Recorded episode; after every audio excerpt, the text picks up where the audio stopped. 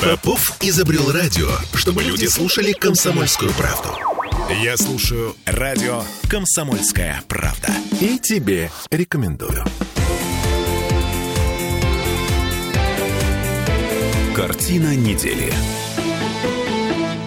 С анекдот начнем сегодня. Один очень старый-старый еврей уже многие-многие годы каждый день по два раза на дню ходит молиться к стене плача. Э, об этом узнал один журналист, собрался взять у него интервью, приходит, спрашивает, «Э, скажите, сколько лет вы сюда ходите молиться? Ну, наверное, лет 70, не меньше. Невероятно. А скажите, а что вы просите у Бога? Я прошу мира между христианами, евреями и мусульманами. Прошу, чтобы не было войны, ненависти между людьми. Молюсь, чтобы дети наши росли в безопасности, стали добрыми, любящими людьми, отвечающими за свои поступки. Я прошу у Бога, чтобы политики всегда говорили правду и ставили интересы народа выше общественных.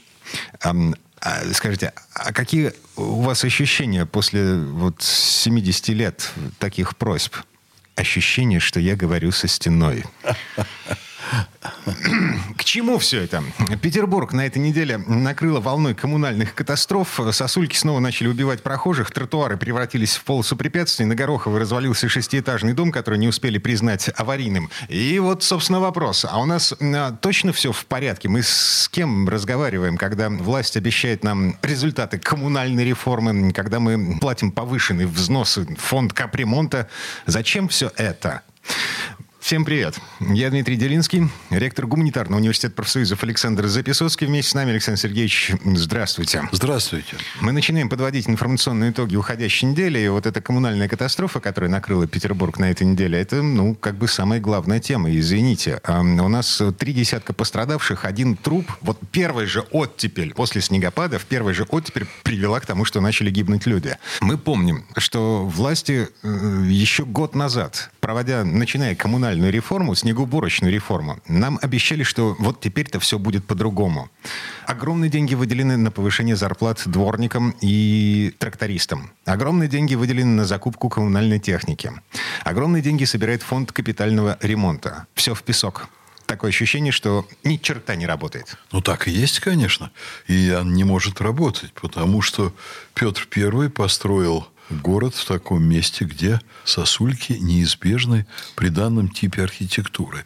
Если бы у нас стояли бы юрты или шалаши, то можно было бы и без сосулек. Ну, а так деваться некуда. Вот я изучал, как я уже рассказывал нашим радиослушателям этот вопрос не один раз. Мы находимся в очень специфическом климатическом месте.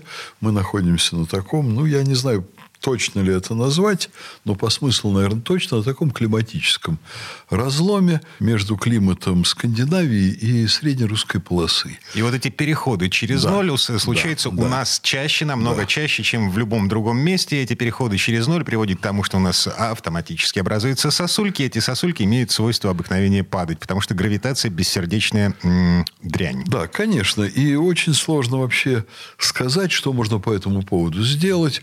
Конечно, конечно, ропщут граждане и э, говорят, что дома построены неправильно, что недостаточно заизолированы крыши от тепла, поэтому крыши прогреваются, на них тает снег, там течет вода, um... образуются сосульки. Ну, может быть, это все и правда. Государственная программа под названием «Холодный чердак», государственная программа под названием «Греющая лента», вот это все э, технологии на самом деле уже придуманы и уже практически полностью реализованы. Другой вопрос, что, э, ну, как бы все равно все это не работает работает? Ну, я думаю, что нам надо, к огромному сожалению, склонить голову перед немилостями природы и очень аккуратно ходить по улицам, посматривая наверх, и не заходить в зоны, где, собственно, висят сосульки. Это довольно-таки реально в нашем городе. А, но в таком случае мы в связи с узостью тротуаров в центре города мы автоматически попадаем на проезжую часть.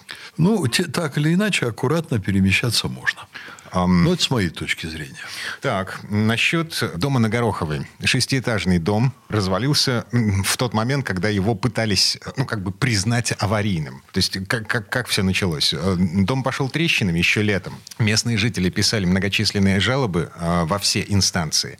И только в тот момент, когда часть несущей стены просто осыпалась, этот дом начали расселять. Просто люди сбежали оттуда. И в тот же вечер, вот, собственно, в тот он вечер... рухнул. Да, он рухнул полностью. У нас проводили э, всевозможные обследования всевозможных зданий в связи с тем, что у фонда капитального ремонта есть некий план, согласно которому они должны поддерживать в неком порядке жилые и нежилые строения в Петербурге. Насчет этого рухнувшего дома в планах э, фонда капремонта на 2024 год была прописана работа над проектной документацией. Ну, есть... немного ошиблись. Рухнул дом раньше. А, чудом чудом обошлось без жертв. Ну, действительно, надо поблагодарить судьбу, которая как-то вот это все дело сгладила. Ну, что тут сделаешь? В общем-то, обычное дело. Я думаю, что дома рушились подобным образом во все времена, при всех режимах, на протяжении всей истории нашего города. Вот, может быть, даже раньше рушились чаще, чем сейчас. То есть, э, во всем виноват Петр Первый. А, те болота, которые э, он выбрал в качестве будущей столицы Российской империи, в принципе, не предназначены для того, чтобы э, строить здесь мегаполис и жить настолько интенсивной жизнью? Ну, Пушкин написал про «Медный всадник», где писал, что на берегу пустынных там и так далее, что якобы тут ничего не было. На самом деле теперь уже известно, что на сегодняшней территории Петербурга было чуть ли не 400 поселений. На удивление много, но, конечно, не было вот столь сложных, громоздких зданий со сложной конструкцией, стоящих на болоте, многоэтажных. Хотя мне представляется так, что в Венеции все это не проще. Вот. Но, конечно, место выбрано с точки зрения политики политическое блестящее с точки зрения вот геостратегии, выхода России к морям, к океанам, к Балтике. Выбрано место замечательно. А с точки зрения того, чтобы здесь жить, ну, что, все мы знаем, что есть места с куда как более хорошим, удобным климатом.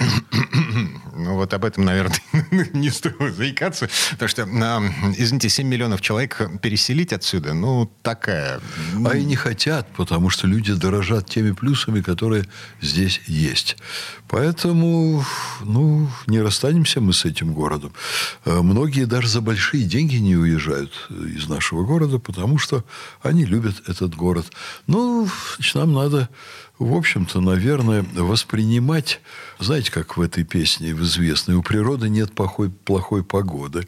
Если ты живешь в Ленинграде, Петербурге, то ты должен воспринимать как норму э, все проблемы, которые с погодой здесь э, случаются, и приспосабливаться к этому, и как-то защищать себя и своих близких, и не ходить, особенно с детьми малыми, под сосульками, вот. И, ну, конечно, вовремя начинать требовать с наших чиновников, чтобы они чинили дома, которые склонны к обрушению. Тут есть одна сложность. Наши чиновники много чего обещают. Вот. Я еще раз напомню, ну так, на всякий случай, нам обещали, что э, снегоуборочная реформа а, вот-вот завершится и принесет результаты. Ну... Я даже не знаю, какой губернатор с этим справлялся.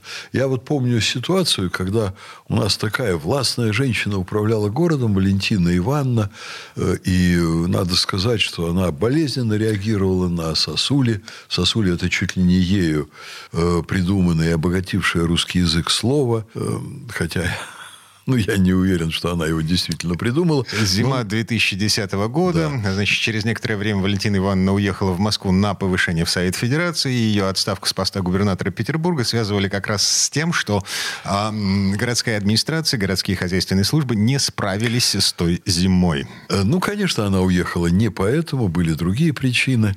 Но что в этом деле достаточно любопытно, что в бытность Валентины Ивановны закупили огромное количество техники.